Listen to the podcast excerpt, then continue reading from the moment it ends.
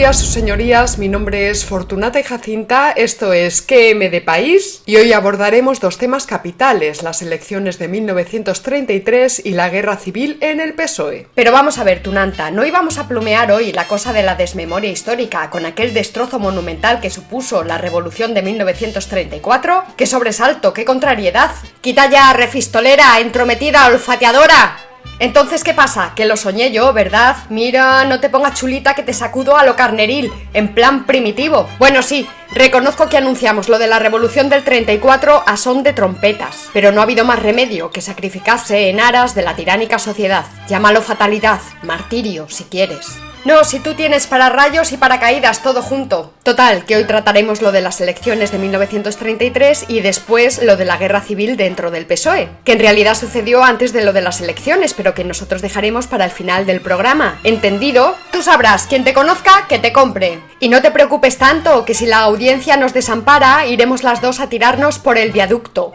Figúrate en el momento, Figúrate en el momento de desplomarse una al abismo, con las enaguas sobre la cabeza, la frente disparada hacia los adoquines. ¡Ay, qué gusto! Se acabaron las fatigas. A ver si te vas ya a dar un paseo por ahí por los soportales, es que hay que ver cómo te pones de pesadita. Tal y como vimos en el capítulo anterior, en septiembre de 1933 caería el gobierno hazañista socialista y se convocarían elecciones para el mes de noviembre. También vimos que durante ese breve periodo, el presidente en funciones fue don Diego Martínez Barrio, el número 2 del Partido Republicano Radical de Lerroux, masón de grado 33 y el gran maestre nacional del Gran Oriente Español. Tras los debates en el seno del PSOE, que luego veremos, la campaña electoral se polarizó en torno al marxismo y el antimarxismo. Así lo veía Francisco Largo Caballero. La lucha ha quedado planteada entre marxistas y antimarxistas, y eso nos llevará inexorablemente a una situación violenta. Y también llegaría a decir, en las elecciones de abril, los socialistas renunciaron a vengarse de sus enemigos y respetaron vidas y haciendas. Que no esperen esa generosidad en nuestro próximo triunfo. La generosidad no es arma buena. La consolidación de un régimen exige hechos que repugnan, pero que luego justifica la historia. La CEDA, que era la principal fuerza antimarxista, prometía en su programa electoral que se reavivase la legislación laica socializante, la que había puesto en marcha el gobierno anterior, es decir, el gobierno republicano socialista. También prometió la defensa de los intereses económicos del país, con especial hincapié en la agricultura, al ser la base de la economía nacional. Asimismo, prometieron la amnistía a los colaboradores de Sanjurjo en agosto de 1932. Dicha amnistía también incluía a los anarquistas que se sublevaron contra la República. Uno de los lemas de la CEDA rezaba, tienes que votar para librarte de la tiranía roja. Estas elecciones fueron las primeras en la historia de España en la que las mujeres ejercieron su derecho al voto y curiosamente también hemos comentado cómo fueron precisamente las izquierdas las que se opusieron al sufragio femenino. Victoria Kent, de Izquierda Republicana, el partido de Azaña, y Margarita Nelken, del PSOE, fueron mujeres que se opusieron al voto de las mujeres, Pensaban que el voto femenino era un voto conservador, porque al parecer las mujeres eran muy creyentes y muy meapilas. Básicamente venían a decir que las mujeres eran muy tontas y que no eran de fiar porque se dejaban llevar por los consejos de los curas. Puede que muchas mujeres, influenciadas por la iglesia, votasen efectivamente a partidos conservadores, igual que muchos hombres pero no lo hicieron de manera abrumadora, pues también el voto femenino era captado por los partidos de izquierda. Luego, la victoria de las derechas en esas elecciones no se puede explicar únicamente por el voto femenino, como algunos pretenden. Kent y Nelken fueron las primeras diputadas de las Cortes españolas y el orgullo de muchas feministas indefinidas de nuestro presente legitimizado. Legitimizado, LGTBizado. Pero sobre la oposición al sufragio femenino de estas diputadas prefieren no hablar. No vaya a ser que se entere la servidumbre, como decía la otra. O es posible que ni siquiera conozcan a estas señoras diputadas. O que aun conociéndolas, estas feministas indefinidas se hagan las papamoscas. La otra diputada sería Clara Campoamor, del Partido Republicano Radical, el partido de Alejandro Lerroux. Y esta sí, esta sí pelearía en pos del voto femenino.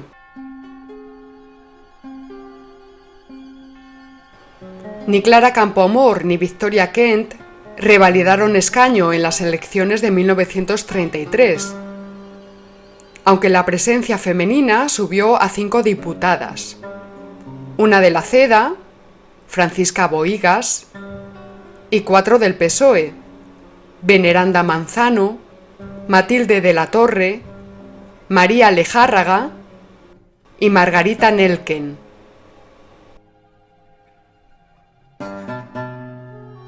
La CEDA, siendo el partido, o mejor dicho, la coalición con mayor financiación, ganaría las elecciones del 33, sacando 115 escaños de 473. El voto que captaba la CEDA era el voto católico conservador no marxista o directamente antimarxista. El Partido Republicano Radical de Alejandro Lerroux fue el partido propiamente republicano más votado, sacando 102 escaños y remontando, subiendo 14 escaños respecto de las elecciones anteriores.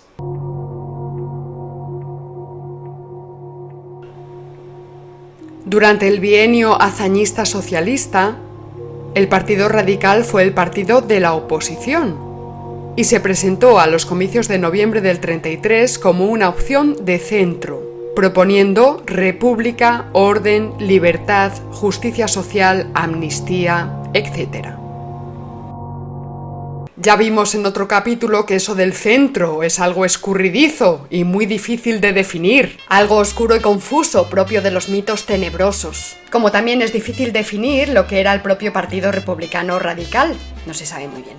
El PSOE decidió concurrir en solitario a las elecciones, separándose de los hazañistas, aunque en Cataluña no tuvo reparos en pactar con Esquerra Republicana de Cataluña. Esta fue la consecuencia de lo discutido en la escuela de verano del PSOE en Torrelodones en agosto de 1933, donde se impuso el grupo liderado por Francisco Largo Caballero, que por entonces sería bautizado como el Lenin español, y así se rompería con los republicanos. Esto se oponía al criterio de Indalecio Prieto y de Fernando de los Ríos, que eran favorables a una coalición electoral con los republicanos de Azaña, pero bueno, todo esto lo veremos con más detalle al final de este capítulo. El PSOE casi obtuvo 1.700.000 votos, 300.000 menos que en las elecciones anteriores, y precisamente esta debacle electoral favorecería la bolchevización del PSOE. No obstante, en Madrid, Julián Besteiro, contrario a la bolchevización, sería el socialista más votado, y Largo Caballero quedaría en el puesto número 13 de la lista del partido. El mismo 19 de noviembre, Largo Caballero instó a la directiva de su partido a concretar un movimiento revolucionario a fin de impedir el establecimiento de un régimen fascista.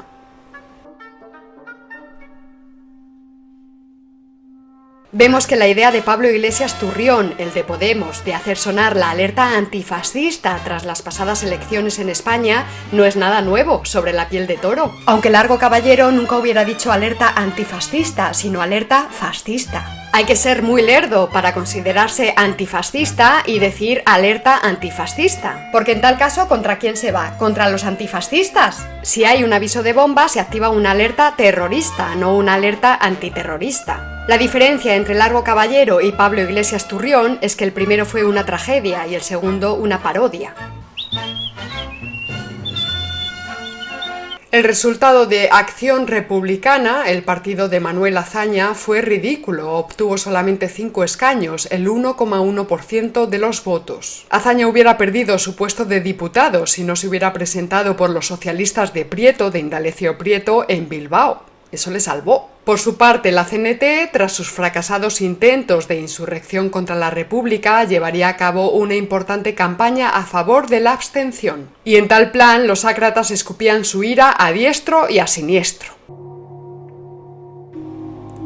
Buitres rojo y amarillo, y buitres tricolores, todos buitres, todos aves de rapiña, todos canalla inmunda que el pueblo productor barrerá con la escoba de la revolución. y amenazaron con llevar a cabo una nueva insurrección e imponer el comunismo libertario si en las urnas ganaban las tendencias fascistas. Claro, estos les parecían más buitres y más canalla inmunda que los otros. Y de hecho llevaron a cabo tal amenaza formal en la intentona de lo que fue la mayor insurrección anarcosindicalista contra la Segunda República, la del 8 de diciembre de aquel 1933. Por entonces no había pasado ni un mes de las elecciones, y los anarquistas se lanzaron a las calles en Barcelona, Zaragoza, Badajoz, Álava, Valencia y otras ciudades. Pero esto ya lo vimos en el programa anterior y pudimos observar que se trataba de insurrecciones inútiles que lo único que conseguían eran destrozos y sofocones. Aunque eso sí, contribuyeron enormemente al desgaste del régimen. El bloque de centro derecha rebasó holgadamente los 5 millones de votos frente a los 3 millones del bloque de izquierda. Luego, aunque la izquierda hubiese concurrido unida, tampoco habría conseguido superar al bloque de centro derecha. Si en las elecciones de junio de 1931 las derechas estaban desorganizadas y las izquierdas coordinadas, en las elecciones de noviembre de 1933 se cambiaron las tornas y fueron las derechas que solo sacaron entre 44 y 51 escaños en las elecciones anteriores las que ahora estaban organizadas, sobre todo con la creación de esa coalición llamada Confederación Española de Derechas Autónomas, la CEDA, En no pocas provincias, los radicales de Lerroux y los cedistas formaron una alianza de centro-derecha, y en otras provincias la CEDA hizo pactos con otras fuerzas derechistas, esto es, con los carlistas, los agrarios y con los monárquicos alfonsinos de Renovación Española, el partido de José Calvo Sotelo. Las izquierdas, sin embargo, se desorganizaron y se separaron. Por su parte, la CNT pediría la abstención. No obstante, tal abstención solo fue tomada en serio por sectores minoritarios de la clase obrera, pues en las elecciones participó el 67,31% del personal con derecho a voto, tan solo un 2,8% menos respecto a los anteriores comicios.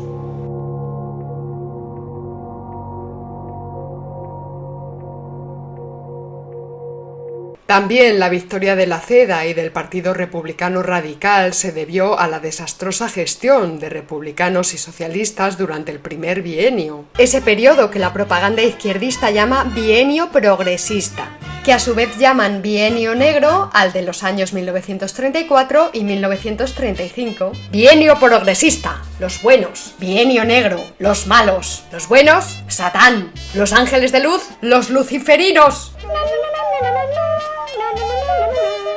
Otra de las causas de la derrota de los partidos de izquierda fue la ley electoral que precisamente propuso y votó en las Cortes la izquierda, en concreto Manuel Azaña. La ley electoral beneficiaba a los grandes partidos o alianzas de carácter nacional y según Azaña este apaño favorecería sin duda a la izquierda. Pero en las elecciones de 1933 favoreció a las derechas, que fueron las que crearon las grandes alianzas. Para Masinri, esta ley electoral estaba inspirada en la ley de acervo mussoliniana. Tal ley surgió en Italia en 1923, por obra y gracia de Giacomo Acervo, de ahí el nombre de la ley.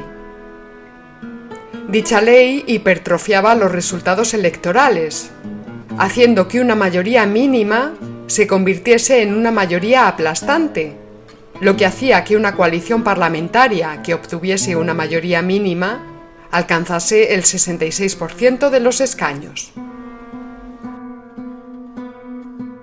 Vamos, que se trataba de una ley plagiada ni más ni menos que del fascismo auténtico, el mussoliniano.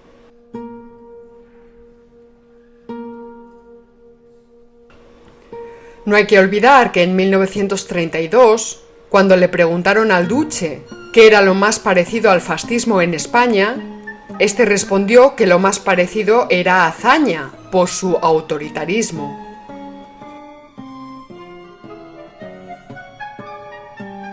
Es cierto que Falange todavía no se había creado, nacería un año más tarde, el 29 de octubre, un día después del aniversario de la marcha sobre Roma. Una semana después de los comicios y ante la debacle del PSOE, afirmaría Largo Caballero.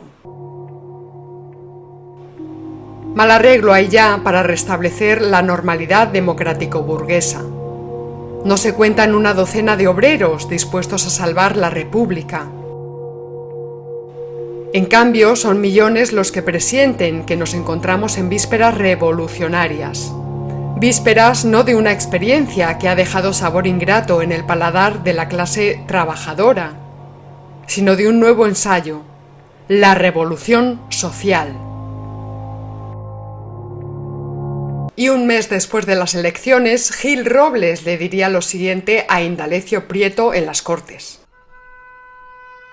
Hay que ir a un Estado nuevo, y para ello se imponen deberes y sacrificios. ¿Qué importa que nos cueste hasta derramar sangre? Para realizar ese ideal no vamos a detenernos en formas arcaicas.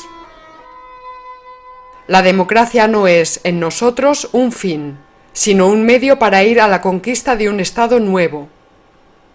Llegado el momento, el Parlamento se somete, o lo haremos desaparecer. Queda claro que ni socialistas ni cedistas estaban por la labor de hacer perseverar una república democrática. La república, entre todos la mataron y ella sola se murió. Se trataba de un régimen condenado a la distaxia aunque eso lo vemos mucho mejor a posteriori, esto es ahora. In media res, esto es en medio de los asuntos de aquella república, era algo más difícil de ver. Aunque los ánimos apuntaban a la resolución de tan trepidante dialéctica de clases en el apogeo guerra civilista. Ya estaba cociéndose todo ahí. Vamos, que iba todo derechito a la guerra civil, en donde la crítica son las armas. Porque sus señorías, la guerra civil es la continuación de la dialéctica de clases en su fase más crítica, donde salen las mayores aberraciones y también las mayores heroicidades en un bando y en otro, los dos. Y como en toda guerra civil hay que tener también muy en cuenta la dialéctica de estados, esto es la intervención internacional.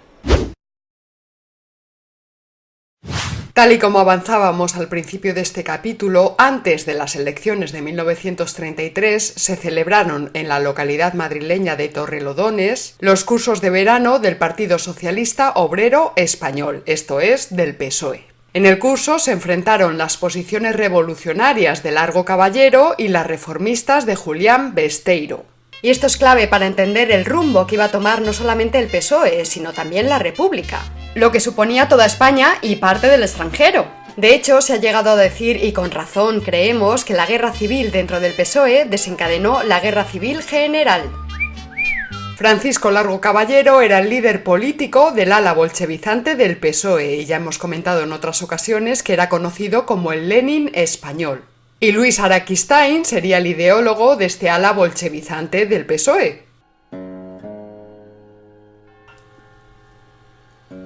En los años 50, Araquistain reconocía que la marxistización del PSOE que él elaboró se llevó a cabo sin entrar muy a fondo en el tema y más bien con el propósito de vulgarización.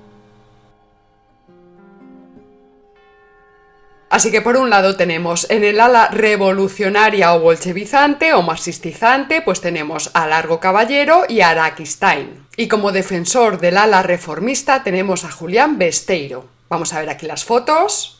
Largo Caballero, Luis Araquistain y Julián Besteiro. Besteiro daba prioridad a la acción económica y sindical frente a la acción política y no aconsejaba saltarse los plazos del desarrollo histórico para precipitar la llegada o la imposición del socialismo. Besteiro llegaría a decir que los marxistas somos pacifistas y también que la dictadura del proletariado que defendía Marx era una dictadura democrática. Esto decía Besteiro. Entonces, ¿qué pasó en Torrelodones? Pues que se comieron a Besteiro con patatas y se impuso el largo caballerismo araquistainismo. Araquista, araquistainismo. Y en consecuencia, la democracia burguesa de la Segunda República dejó de interpretarse como un trampolín para desarrollar el socialismo. Ya no hacía falta, porque se impuso la vía revolucionaria. en el PSOE. La vía reformista socialdemócrata cedería el paso a la vía revolucionaria leninista. Resumiendo, Largo Caballero ya no planteaba la cuestión entre monárquicos y republicanos, sino entre dictadura capitalista y dictadura socialista, o entre dictadura fascista y dictadura socialista, entre la democracia parlamentaria y la dictadura del proletariado. Para Largo Caballero, la democracia burguesa solo era una composición de palabras, citado así de forma textual, y pensaba que con semejante república la clase trabajadora no podía redimirse ni emanciparse. Así que no estaba dispuesto a limitar la acción de su partido a echar papeletas en la urna electoral, también citado así entre comillas.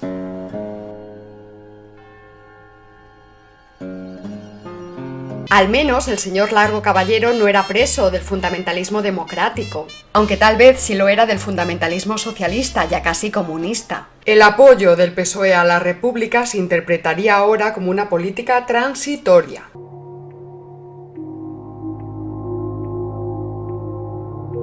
Por tanto, el largo caballerismo solo estaba siendo coherente con una de las máximas de Pablo Iglesias, el fundador del PSOE, decimos, no el coleta borroca. Usaremos la legalidad cuando nos interese y cuando no nos interese la combatiremos. En resumen, y dicho en los términos del materialismo filosófico, se trataba de la transformación de un partido de izquierda de cuarta generación, es decir, socialdemócrata, en un partido de izquierda de quinta generación o comunista. Se trataba de dejar la evolución en pos de la revolución, de abandonar el gradualismo en pos del rupturismo. En definitiva, de abandonar la vía pacífica y sustituirla por la vía violenta y guerra civilista. Era la revolución. ¡A las barricadas!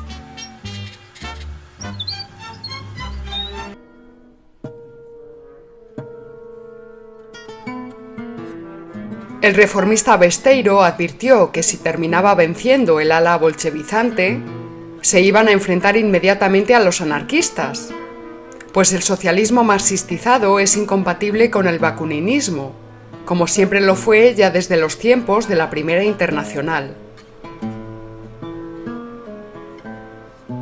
El 31 de diciembre de 1933, ante el Pleno del Comité Nacional de la UGT, Besteiro afirmó que la República Social en España y el Estado totalitario socialista eran algo absurdo, imposible y un camino de locuras.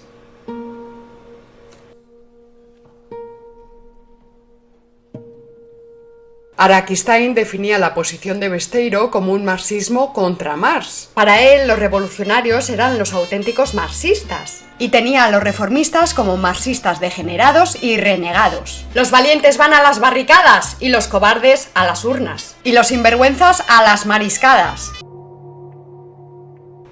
En 1925, Besteiro había sustituido a Pablo Iglesias al frente del PSOE y de la UGT, y de hecho pudo mantener el control de la UGT junto a Andrés Sabonit, Trifón Gómez y otros socialistas reformistas, es decir, antirrevolucionarios.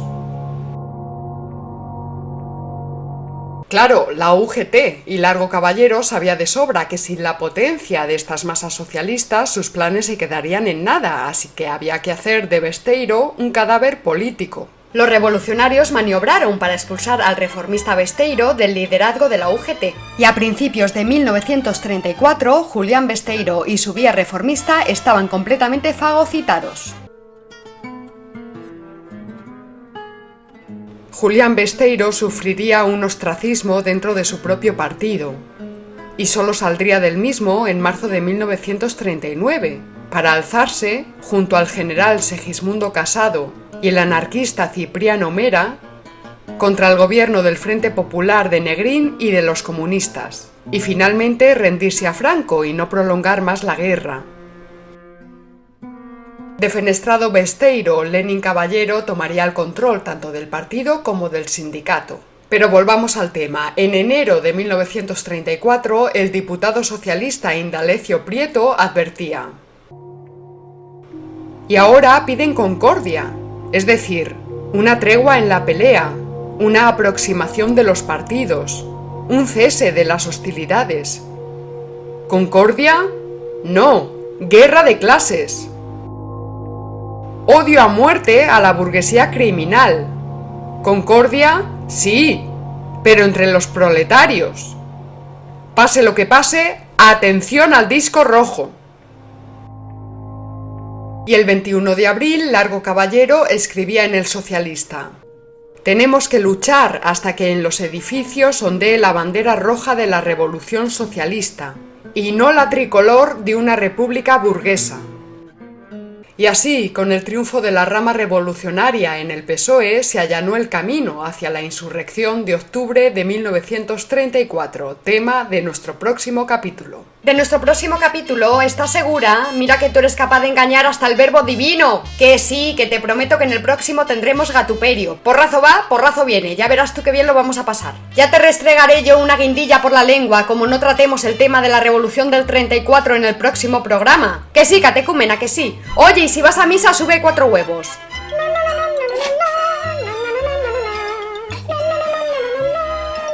Y hasta aquí este capítulo de ¿Qué M de País? Se despide de todos ustedes Fortunata y Jacinta y recuerda, si no conoces al enemigo ni a ti mismo, perderás cada batalla. ¡Hasta luego!